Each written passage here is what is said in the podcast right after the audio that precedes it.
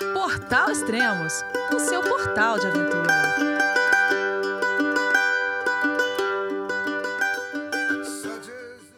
Bom dia, boa tarde, boa noite, bem-vindo a Extremos, o seu podcast de aventura. Hoje vamos falar sobre o segundo ciclo de aclimatação do Everest. Bom, esse é o quinto programa da temporada 2023 do Everest e os outros programas foram sobre a abertura da temporada, depois na trilha do campo base. E depois eu gravei dois podcasts de duas pessoas que fizeram o trek acampamento base do Everest, que só foram lá para fazer isso, não, não, iriam escalar, né? Isso também é uma boa informação, eu acho que muita gente sonha em fazer essa trilha.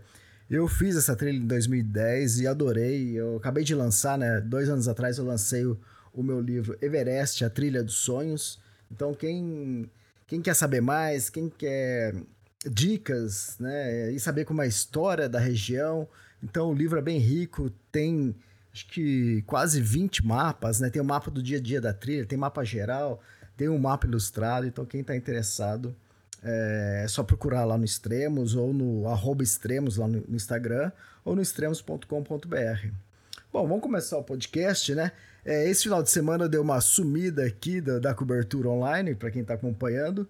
É, sábado, domingo, aproveitei que eu estou finalizando o livro da Patagônia, é o meu quinto livro, e hoje eu mandei os arquivos para a gráfica e finalmente eu tirei um peso agora das minhas costas.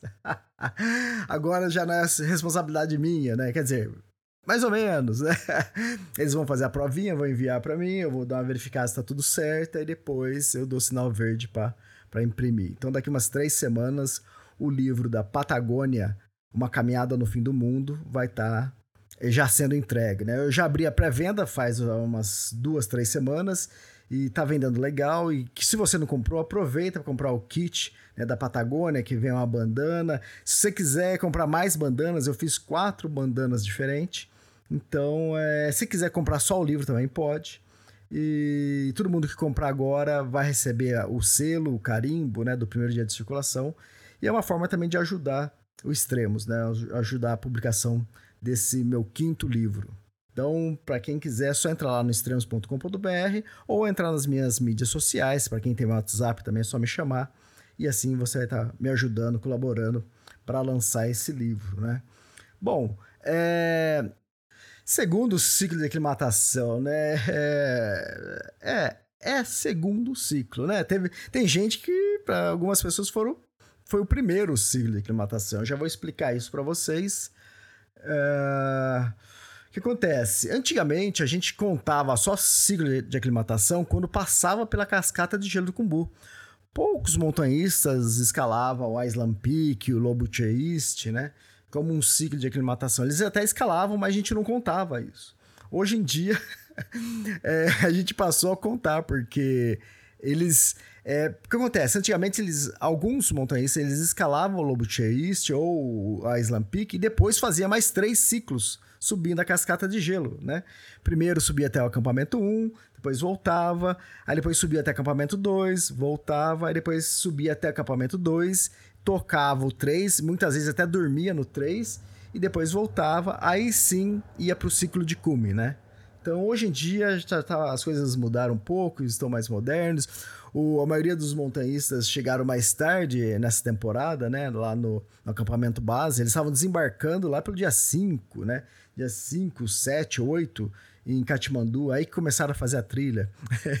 Foi bem interessante também que os montanhistas resolveram chegar mais tarde essa temporada. O Everest falou: é, tá bom, então também eu vou abrir a janela mais tarde também. e pior que tá acontecendo exatamente isso, né? Então, esse, semana, esse final de semana até aproveitei que tava mais calmo e para final, finalizar o livro. Exatamente por isso, porque é, teve uma frente fria que parou ali no Everest. Tá tendo jet stream, é, que é quando você. Vocês vão ver ainda, vou publicar. É, vídeos do pico do Everest, assim, aí tem uma nuvem, né? Um jato de.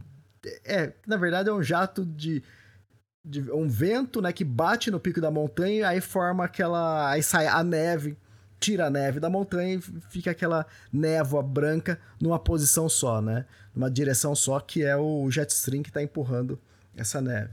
Então, nesse momento, tá desse jeito lá, né? Esse final de semana estava mais forte.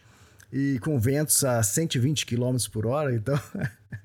é, tanto é que as agências nem foram montar acampamento alto, né? Lá no 3. No 3 já tá até que bem montado, né? Mas não subiram pro 4, porque você monta acampamento lá agora, o vento vai lá e leva embora o acampamento. Então, é, os Sherpas também, eles tentaram subir para abrir a rota pro, pro cume, mas eles chegaram no, no C4, lá 8 mil metros, eles desistiram, voltaram e deve se subir agora entre hoje e amanhã. Eles devem subir porque agora já está começando a melhorar. Então vai abrir uma janela.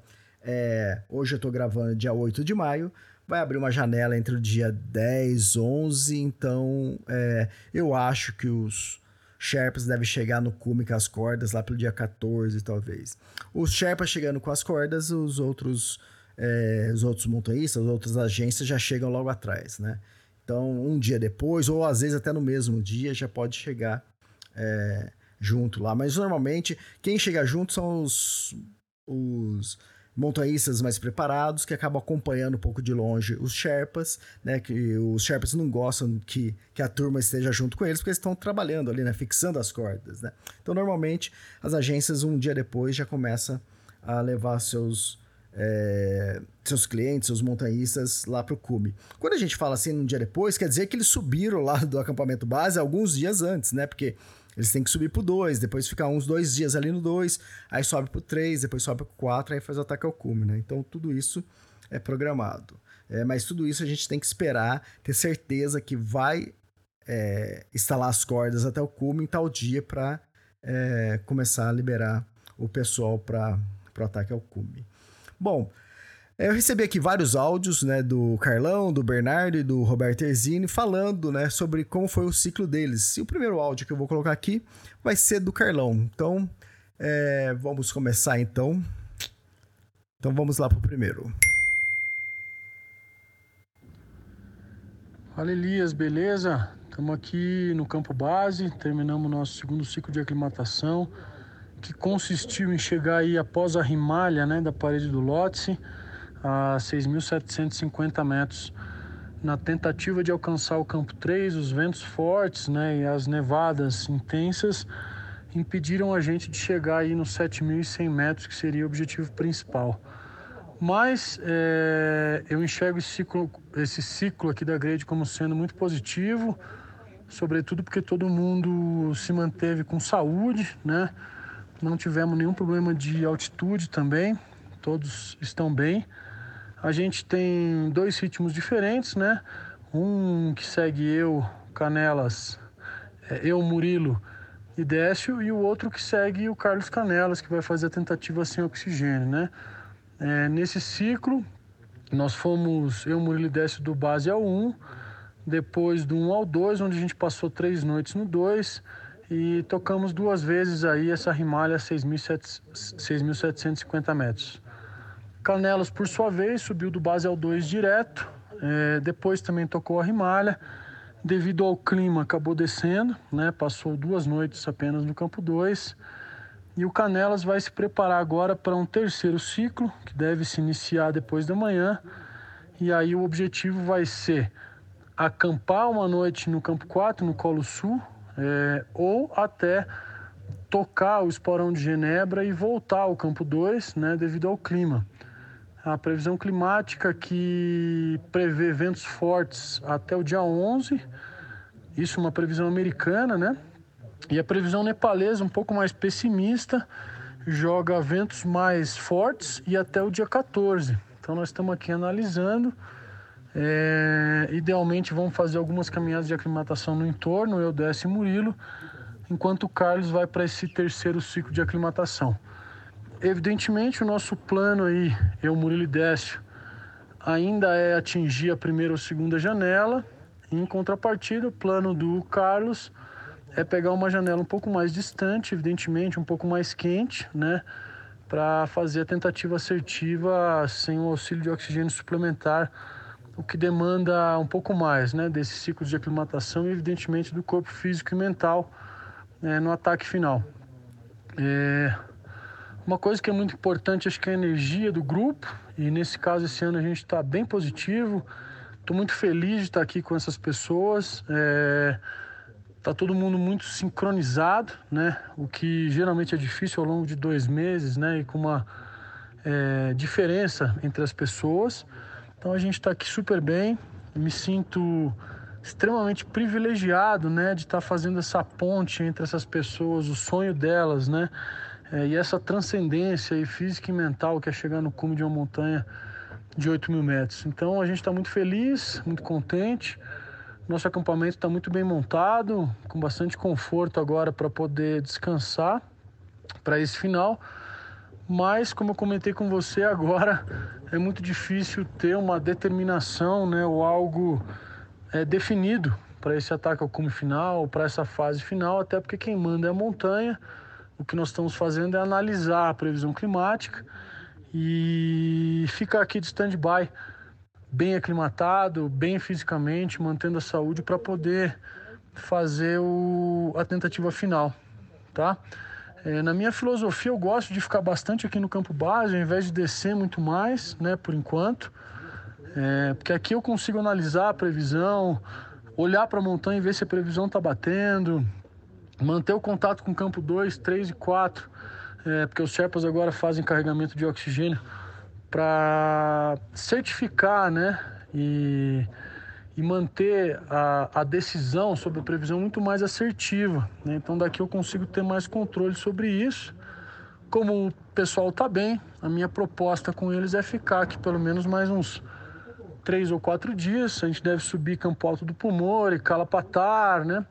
Fazer algumas montanhas aqui no entorno para se manter ativo, que eu acho também muito importante mais de dois dias descansando aqui no campo base para mim é ruim. Então depois do segundo dia, que é hoje, a gente já, já começa a caminhar de novo até a cota de 5.800, 5.700, mantendo o corpo ativo, beleza? Então é isso, te agradeço aí mais uma vez. Em breve devemos ter mais notícias aí sobre o clima. Vou estar à disposição aí para poder esclarecer qualquer dúvida também. Forte abraço aí, fica com Deus. Valeu, Carlão, muito obrigado. E o Carlão acabou de mandar uma notícia que o Carlos Canelas acabou de sair para fazer esse ciclo que ele vai tentar chegar até o campo 4, talvez até acampar, ou se não conseguir chegar é, no campo 4, chegar até o Esporão Genebra. Né? Então, quanto mais é, alto o Canelas conseguir chegar, melhor, porque ele vai se aclimatando melhor, porque ele vai fazer a tentativa sem o uso de oxigênio suplementar, né? Que é muito mais difícil, né? Então o seu corpo tem que estar tá muito bem mais aclimatado. Quem usa é, oxigênio suplementar, então, é, não passa tanta dificuldade quanto o Canelas vai passar, né? Então é bem diferente a escalada. O oxigênio suplementar ajuda você a dar mais energia, aquece seu corpo, então fica tudo um pouco mais fácil, né? A montanha continua inclinada e com 8.848 metros do mesmo jeito, né? Mas com oxigênio ajuda é, bem mais, né? Uh, bom, é isso. O Canelas, então, saiu agora meio de madrugada, tava escuro lá ainda, que eu vi uma imagem que o, que o Carlão postou. E espero que dê tudo certo, que ele consiga é, acampar, né? Dormir lá no campo 4, né? Vamos acompanhar, depois eu mantenho vocês é, com informações lá no Extremos, né, na cobertura online. Bom, o segundo, segundo áudio, vamos lá então. Bernardo Fonseca. Fala Elias, tudo bem? Beleza? Bom, é, tivemos aqui alguns dias intensos. A gente fez aqui a nossa, nossa última rotação. É, a gente saiu aqui da, do Base Camp. Acho que tipo duas, duas e pouco da manhã. Passamos aqui pelo Icefall, tranquilos, pegamos algumas é, filas, mas enfim, nada, nada demais também. A gente dormiu no campo 1, fizemos ali um, percurso em mais ou menos umas 5 horas, 5 horas e pouquinho. É, acordamos do campo 1 e fomos para o campo 2, mais umas duas horas e pouco. E aí a gente ficou lá, esperou passar o dia, dormiu, dormiu bem. Aí o Tarso está super bem, a gente não está sentindo nada, ninguém está com dor de cabeça. A gente está muito preocupado aqui em se hidratar e comer bem, então está dando tudo certo. A gente sabia que tinha uma previsão de tempo ruim chegando, mas foi uma escolha nossa aqui, da nossa equipe, em subir assim mesmo. e em verificar se talvez pudesse mudar alguma coisa. É, e aí a gente do campo 2 fez uma empreitada lá para o campo 3. A gente é, tava com o tempo ok, estável, né? Vamos dizer assim. Um frio normal ali de campo 2. É, a gente não saiu com o nosso downsult, a gente foi com nossos casacos, né, balaclava, enfim. A gente até sentiu o calor no meio do caminho. Só que quando a gente começou ali a empreitada passando pelo What's Face, é... caraca, a gente foi bombardeado ali por uma tempestade de vento, frio. Realmente aquilo que a gente sabia que ia chegar, chegou um pouco antes. E todas as equipes já tinham voltado, a gente viu uma galera voltando, mas continuou. A gente chegou mais ou menos a uns 100 metros ali do, do C3, finalzinho finalzinho da, da parede de gelo. É, tava ventando demais, muito, muita coisa. E aí os Sherpas queriam voltar, a gente, a gente tava meio querendo ir assim mesmo. a gente seguiu pela prudência e acabou não chegando lá no, no C3, mas bateu ali em 7 mil. E é, é suficiente também, a gente estava confortável com essa altitude. A gente sabia que a gente não ia dormir no C3, a gente ia só bater e voltar. Então, um pouco mais de 100 metros só de diferença. Acho que pela aclimatação super valeu a pena. E a gente voltou. Aí voltei com o rosto todo queimado, óculos congelado. A descida do, do Lotus Face ali foi, foi dramática pra gente. Voltar, eu não tava enxergando nada. Eu não tinha levado Google, eu tava só com óculos escuros. E eu tinha tirado a minha meu buff pra. Eu tava com calor antes. E depois para encontrar ele para botar de novo, eu não consegui no meio da ventania.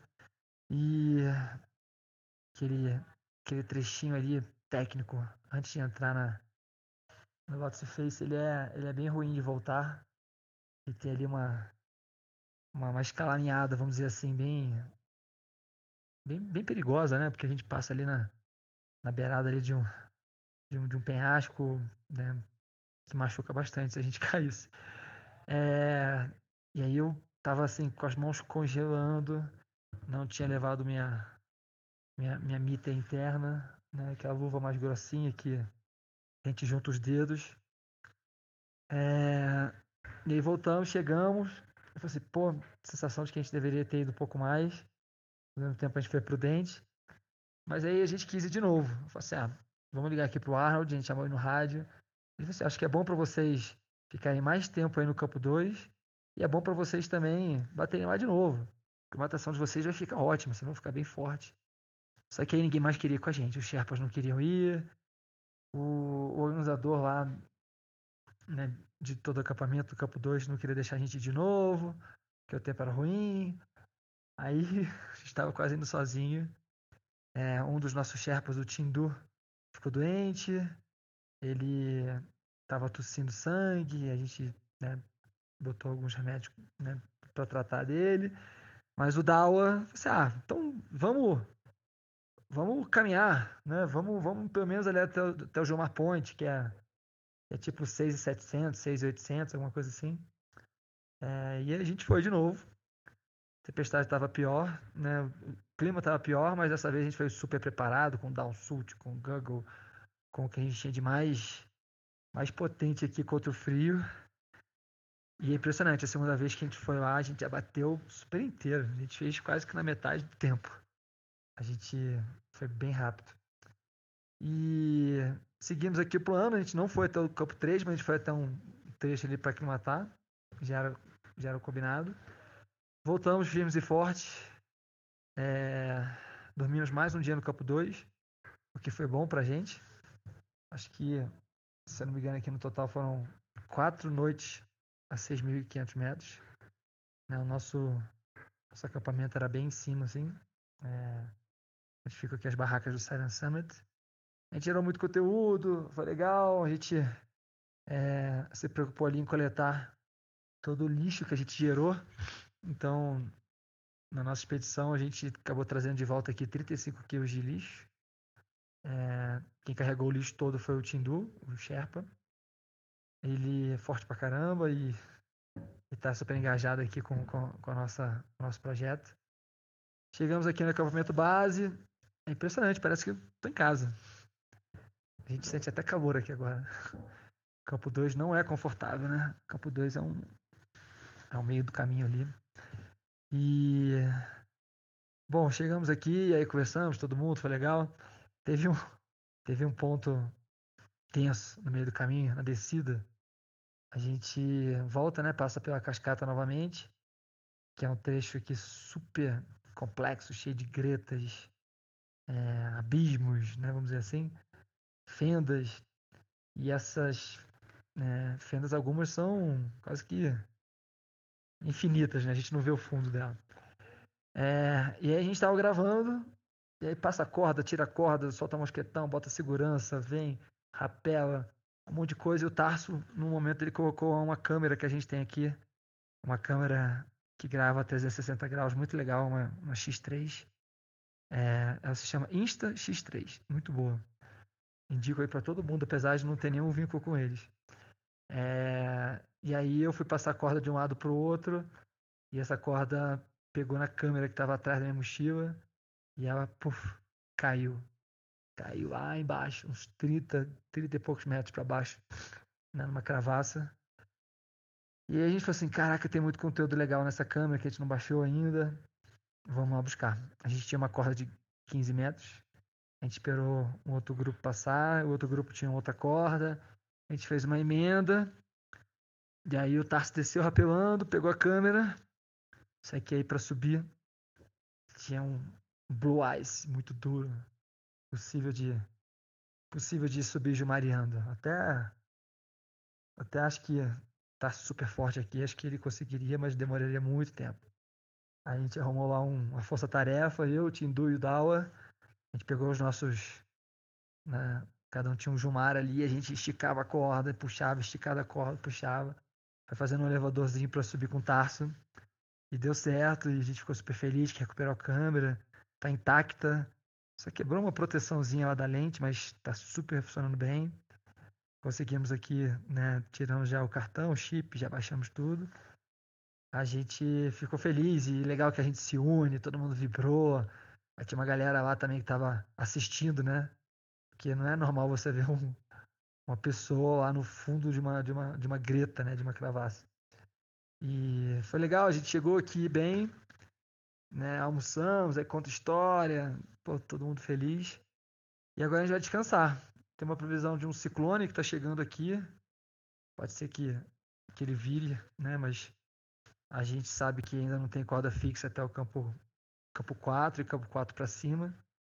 Então não adianta. Agora a gente tem que descer é, né, para aumentar aqui nossos globos vermelhos. Né? Esse momento de recuperação é importante.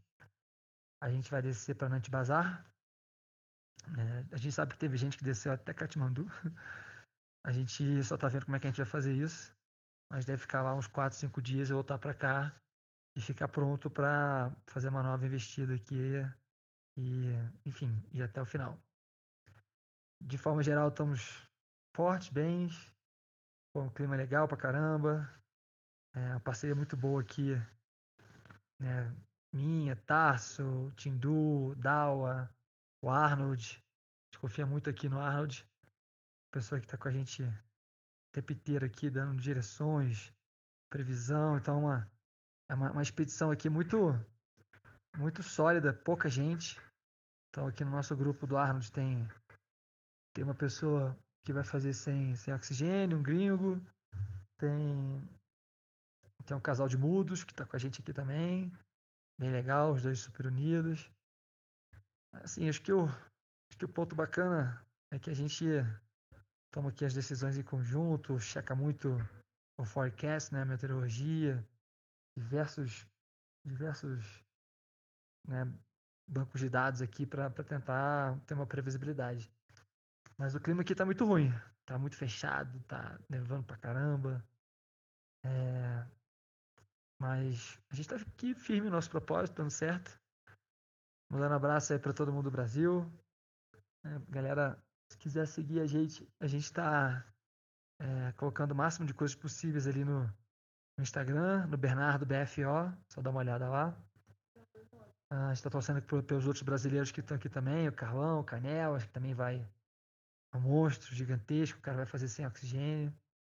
É, tem o Décio, tem uma turma boa aqui de brasileiros representando bem aí nosso país. Forte abraço para todo mundo. O podcast foi longo, mas é porque teve aí uns cinco dias envolvidos. Saudade de todos. Abraço. Muito bom. Ele quis dizer que só o áudio dele já foi um podcast. Valeu, valeu, Bernardo. Muito obrigado. Uh, teve um momento que ele falou que eles né, foram subir lá pro, é, pro C3, ele tava sem o Down Switch, né? O Down Switch é aquele. É o macacão que eles vestem para ir pro cume, né? Que é, aí é o, é o corpo inteiro, né? Que fica protegido. Então aí pode aguenta muito mais frio. Esses áudios foram gravados alguns dias atrás. O, o Bernardo Fonseca e o Gabriel Tarso, eles acabaram descendo para Nantibazar, ficaram alguns dias lá, uns três dias, e, e voltaram exatamente hoje de helicóptero para, para o acampamento base, né? Então, é bom, né? Isso faz muito bem pro corpo, ele se recupera muito melhor, porque você tá lá no acampamento base, tá 5.300, né? 5.350 metros lá no acampamento base. Você desce lá para Nantibazar, lá é 3.400 metros, então o corpo se recupera, você tem mais conforto ali também, então se distrai a mente também.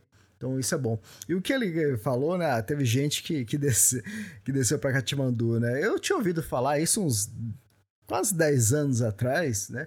Ah, teve alguém que desceu, né? para mim isso era sempre falei, absurdo, isso imagina que tem isso. Mas realmente, essa temporada eu vi é, duas mulheres, né, que eu tô acompanhando. É, eu vi elas, tinha acabado de chegar no acampamento base, aí no dia seguinte, quando eu vejo um vídeo dela no hotel, tudo limpinho, cama arrumada, eu falei, nossa, pro corpo equipamento é ótimo, né? Mas é, é, depende da estrutura, o quanto você paga, né? Você vai ter um pouco mais de mordomia, um pouco mais de conforto, né? E aí é de cada um. E antes de eu ir pro Roberto Terzini, que é o último áudio que eu tenho, é, vou passar algumas notícias que aconteceram esses dias, né? E eu relatei lá no, na cobertura online. É, vamos lá, então. Vamos mais importante, então, já primeiro, então. Cara, isso, isso vira e mexe acontece aqui no Extremos, né? A gente começa a cobertura muito antes, normalmente 4, 5, 6 meses antes, as pessoas falam, Elias, eu tô indo escalar Everest, quero estar tá na cobertura, hein? Eu falei, não, lógico, né? E às vezes um mês antes, o, o pessoal que mais esconde as notícias, é, segura para divulgar na última hora, normalmente um mês antes do, de eles embarcarem para o Everest, eles entram em contato comigo e falam, Elias, estou indo para o Everest. Eu falo, beleza, vou vou colocar vocês na cobertura, né? E agora, o pessoal já estava no acampamento base do Everest. E a gente sempre recebe, né? Eu sempre vejo um. Tem um print de. que o órgão, um órgão do governo do Nepal, eles emitem falando quantos permits foram, foram liberados. E para escalar Everest e as outras montanhas do Nepal também. E quando eles lançam do Everest, é, tem um outro, né, um outro é, documento que mostra quantos é, pessoas tem por cada país, né? Que solicitou o permit. E no Brasil tava 7, exatamente o que tem na cobertura online do Extremos, né? E, e cada 3, 4 dias eles emitem um documento desse. Aí teve um dia que o, o Gabriel Bassanese, que mora lá em Comair, né? Que escalou Everest ano passado, agora tá com a filhinha é, Georgia, né? E, e ele falou, Elias, tem oito pessoas, apareceu oito pessoas, agora tá com oito, né? Quem que é essa outra pessoa? E eles colocam é, quantos homens e quantas mulheres são. E lá tava é, sete homens e uma mulher, né? E até então a gente não tinha nenhuma mulher pra, brasileira escalando Everest esse ano, né? Eu falei, caramba, tem uma mulher, e agora? Como a gente vai descobrir, né? E eu adoro isso também, né? Vira e mexe acontece isso, já aconteceu em outras temporadas, e agora sai caçando, né? Informação. Então aí você começa por por busca no Google, em tudo que é lugar. Você começa a chutar algumas coisas, mas nada, não aparece nada, nada. Eu passei assim, acho que umas 3, 4 horas e sem resultado nenhum, né? Aí eu falei, ah, já peguei mandei mensagem pro Santa Helena, né? O Carlão. Falei, Carlão, você viu alguma mulher, alguma brasileira por aí, né? Aí passou, demorou umas três horas. Carlão me responde: Pô, eu, eu vi sim, encontrei com ela. Ali em Dingboche, Dingboche ele encontrou com ela. E a Cesalina Grace, ela tem 32 anos, ela mora em Los Angeles, é brasileira. Ela é neta do grão-mestre Carlos Grace, né? Então a gente tem uma atleta aí, né? Ela é atleta de jiu-jitsu, ela é é atriz, ela é produtora, ela é um monte de coisa, né? É podcaster também. Ó, a gente tem algo em comum, hein, Cesalina? e, e aí eu mandei mensagem para ela, ainda não consegui é, conversar com ela, mas eu tô acompanhando ela, ela tá na expedição do Ninsdai, né? É, Elite Expedition, né, que, que chama. E, só que aí eu tô acompanhando ela agora. Então ela tá, no, tá na cobertura online do Extremos, ela tava no acampamento base. Ela fez um, um ciclo de aclimatação, até onde eu sei, ela é o primeiro ciclo de aclimatação que ela fez. Ela não deve, eu não tenho certeza ainda, mas ela não deve ter feito o Lobo Chase. Então ela fez o primeiro ciclo até o acampamento 2. Ela subiu até o acampamento 2 e depois voltou. Então, é, deixa eu ver como está o ciclo dela aqui, vou olhar aqui no site. Ela subiu do acampamento base, dormiu duas noites no campo 1 e depois dormiu duas noites no campo 2 e depois tocou até 6.600 metros, que ela foi até ali próximo da parede do Lotse e voltou, né? E depois desceu para o acampamento base. Então, ela já fez um ciclo e eu acredito que agora ela está aguardando o ciclo de cume, como todos os outros brasileiros, né? Então, é, para mim, né, é um ciclo só ela fez, mas tudo bem, ela, ela vai usar oxigênio, então isso ajuda mais no, no, ciclo final, né? Que a gente chama de ciclo de cume, né? O CA que eu coloco aqui no código. Então, legal, temos uma brasileira esse ano. Muito bom, boa, toda sorte do mundo para você, Cesalina, que você consiga alcançar o seu sonho de escalar o Everest. Muito bom. E a gente vai acompanhar ela, vocês lá pela cobertura online do Extremo, vocês vão ter todas as notícias por lá, né? É... Aconteceu a quarta morte né, né, nessa temporada foi um americano, é Jonathan Sugarman, de 69 anos. Ele morreu quando ele chegou no acampamento 2, né? Ele estava no acampamento base. É a segunda vez que ele estava escalando Everest, da outra vez ele chegou até 8 mil metros e desistiu. E dessa vez ele, quando chegou no campo 2, ele passou mal e acabou falecendo, né? A gente não tem certeza ainda se foi um ataque cardíaco, algumas pessoas falaram isso, ou foi é, o mal de altitude mesmo, né? deve ter tido um edema cerebral ou pulmonar e acabou falecendo, né? E a quarta morte, né? Já tinha morrido três Sherpas, né? Que tinha caído um Serac, que provou, provocou uma avalanche, e lá no Futebol Field, né? Lá no meio da cascata de gelo. E é uma região que é perigosa, já aconteceu acidentes outras vezes lá. Então, nessa temporada, é, está com quatro mortes, né? E que mais? Ah, eu tenho uma notícia fresquinha que saiu hoje no The Himalayan Times, né, um jornal lá de, de do Nepal, né, de Katmandu. Eles informaram que é, nove pessoas chegaram hoje no cume do Nuptse. Isso já é um bom sinal, hein? É, o Nuptse tem 7.861 metros, né? Fica bem ali. Normalmente eles escalam ali perto do acampamento 2. Eles começam do Everest, né? Que, então ali perto eles começam a subir. Ele fica na lateral é, direita e eles fizeram o cume. Hoje eles instalaram as cordas até o cume. E o três Sherpas e seis clientes chegaram ao cume do Everest. Só para vocês terem uma noção, nesse ano tem 63 permits para a escalada do Nupse, né? Então é um bom sinal. Se conseguiram chegar né, em segurança e fizeram cume, quer dizer que a temporada está começando o clima a melhorar, então devemos ter mais cumes é, e mais escaladas e as cordas talvez cheguem no cume do Everest em breve, né? Eu acredito que uns 3, 4 dias ou um pouco mais o pessoal vai estar tá subindo para o cume lá, os Sherpas, né, primeiro. Bom, o que mais de informações? Deixa eu ver aqui. Eu acho que é isso. E então vamos então para o áudio do Roberto Terzini, que completou o segundo ciclo de aclimatação dele e dessa vez, né, é, subir na cascata de gelo, porque o primeiro ciclo dele foi no Lubuche East. Vamos lá então com Roberto Terzini. Fala pessoal do Extremos, Roberto Terzini aqui, reportando diretamente do acampamento base do Everest. É, e queria contar rapidinho um pouco como é que foi essa nossa rodada de aclimatação é, maior que a gente fez nos últimos dias aí, até o acampamento 3.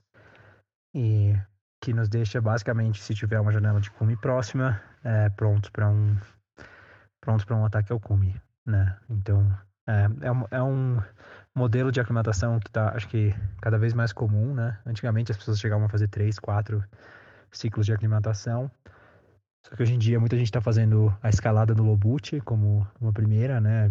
Aí você aclimata até 6 mil e pouquinho metros. E aí logo depois uma, uma rodada mais longa de umas 6, 7 noites é, acima do base. E tentando chegar aí até o acampamento 3 para já aclimatar até os 7.100, 7.200 metros, que é o ponto onde você coloca oxigênio à noite. Então já daria teoricamente para fazer o ataque ao cume. Uh, que foi o que, o que a gente acabou fazendo.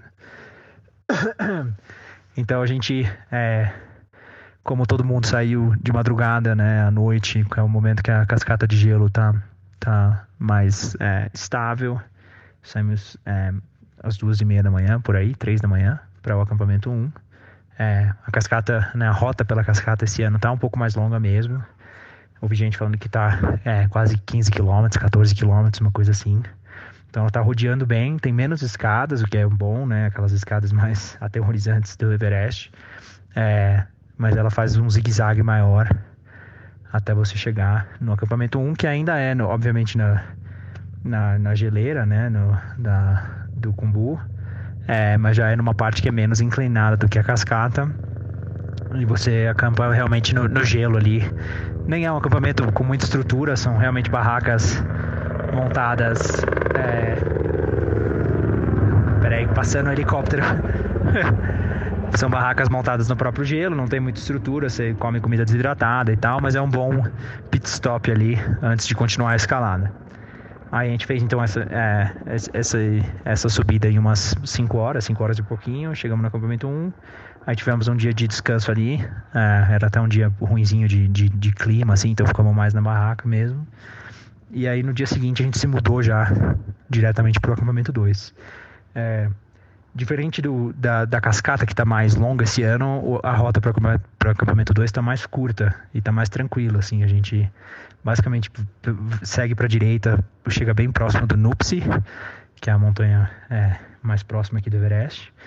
E, e aí passa por, meio que pelo, pela beirada do glaciar, assim. É, numa rota que nos demorou duas horas e meia, duas horas e quarenta, até o acampamento 2, com bem pouco sobe e desce, assim, em anos anteriores, às vezes você tinha que subir e descer pelos, pelas gretas e paredes de gelo, e esse ano tem bem poucas, acho que tem duas ou três paredes um pouco maiores e o caminho é bem tranquilo em direção ao acampamento 2.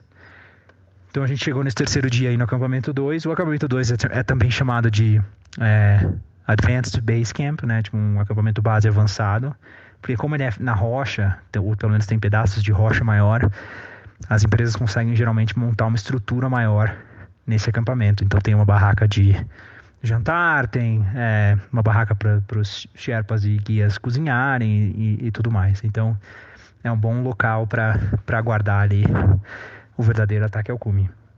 Então a gente chegou no acampamento 2 você já sente bem a altitude, né? Eu nunca tinha dormido tão alto, 6.400 metros.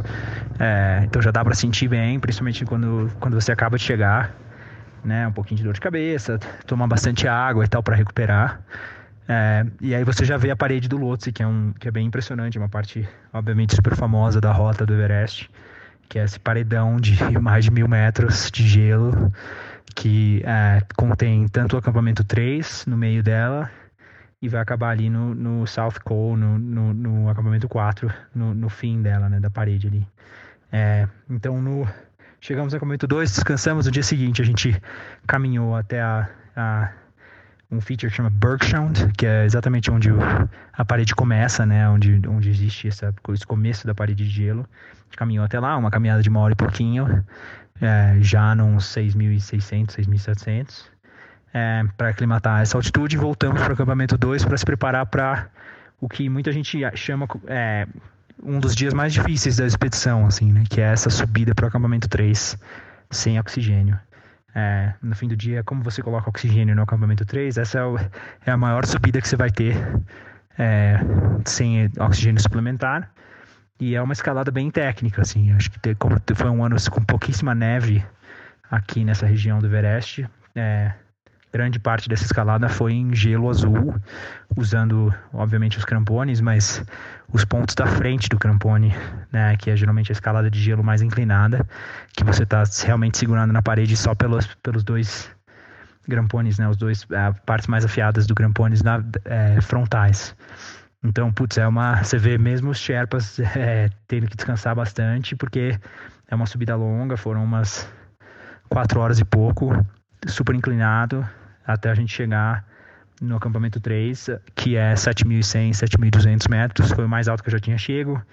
É, o Aconcagua é 6.900 e pouco, né? Então, para mim foi um dia super difícil, foi um desafio e um dia de, de comemorar também, porque é um marco nessa, nessa rodada de aclimatação. Chegar no acampamento 3 é, bem saudável, é, e conseguir passar umas horas lá aclimatando é, é, um grande objetivo dessa rodada de aclimatação mais longa, né? Ao invés de fazer duas menores. E, e rolou, e, e putz, foi um, foi um momento muito legal. Eu postei uns vídeos no Instagram também. É, uma escalada muito, muito legal, assim.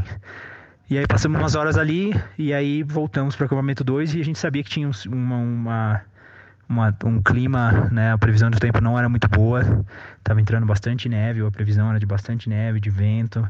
Então a gente no dia seguinte, de madrugada, já 4 da manhã, 3, 4 da manhã, acordamos e corremos para o acampamento base ali.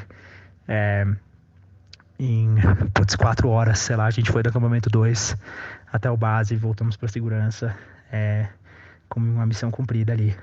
Foi legal porque deu para cruzar com o Bernardo e com o Gabriel Tarso. É, na cascata mesmo. Eles estavam subindo para a rodada de aclimatação deles.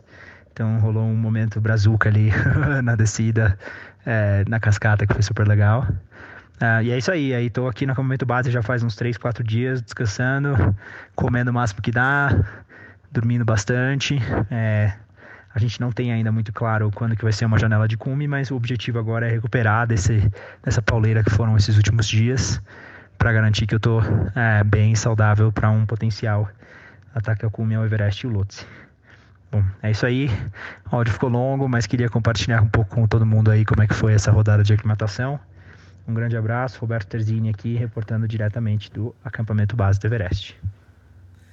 Muito obrigado, Roberto. Roberto já tá ficando profissional, ele faz a abertura bem, ele faz o fechamento. O helicóptero quase levou a barraca dele. Fantástico isso, é isso que é gostoso. Eu gosto desses podcasts, né? Que ele é real, né? Ele não, não é podcast em estúdio, né?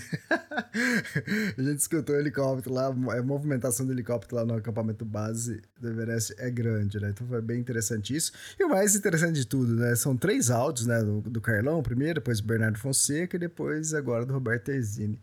Apesar deles ter feito praticamente o mesmo ciclo, é, cada um contando uma história diferente, né? E que complementa, um complementa o outro, uma, uma, informação diferente de cada um, né? O Roberto foi o único que conseguiu chegar entre os brasileiros, né?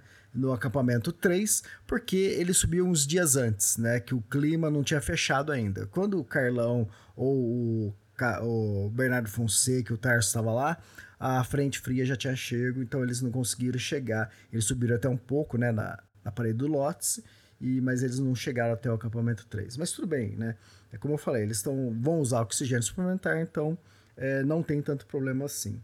Mas é, agora o Roberto Terzini está lá no acampamento base, ele não desceu é, para Nantibazar. Quem desceu para Nantibazar foi só o Bernardo Fonseca, o Gabriel Tarso e a Cesalina Grace, né?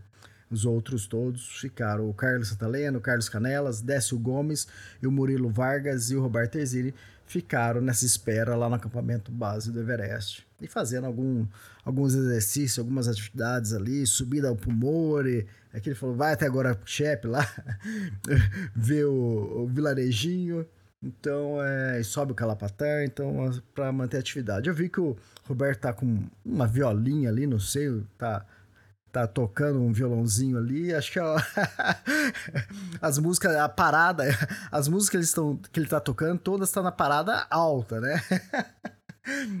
Pelo menos em altitude tá. É muito legal isso, né? Tudo para distrair um pouco a mente.